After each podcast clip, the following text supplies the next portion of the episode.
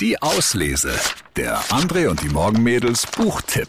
Heute mal ein Buch, das ideal ist, um den Kiddies vorzulesen, und zwar die Stoffis auf plüschigen Sohlen von Sabine Städing. Die Stoffis, das sind ein paar Plüschtiere, die von ihren Besitzern aussortiert wurden. Bitte mitnehmen stand auf dem Zettel, der an dem großen Karton klebte. Der Mann, der ihn auf die Straße gestellt hatte, zog die Schultern hoch und beeilte sich, schnell zurück ins Haus zu kommen. Gar zu ungemütlich waren der Regen und der kalte Wind, der durch die dunkle Straße pfiff. Eine Weile war alles still. Dann regte sich etwas im Inneren des Kartons. Hey, Kater, hast du eine Ahnung, wo wir hier sind? zischelte es. Oh, wir sitzen in einem Karton, Einhorn, antwortete eine zweite Stimme. Wir sollen verschenkt werden. Na, aber es ging alles so schnell.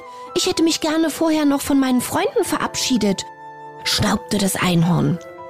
Der schwarze Stoffkater nickte.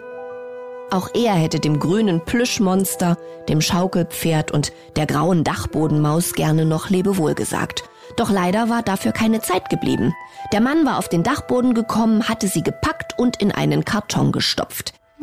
Und jetzt standen sie hier, aussortiert, zusammen mit einem Feuerwehrauto, Puzzeln und ein paar Legosteinen, standen sie an einer zugigen Straße. Die beiden machen sich dann auf den Weg, um sich selbst ein neues Zuhause zu suchen. Dabei treffen sie noch andere Stoffis und zusammen erleben sie jede Menge Abenteuer.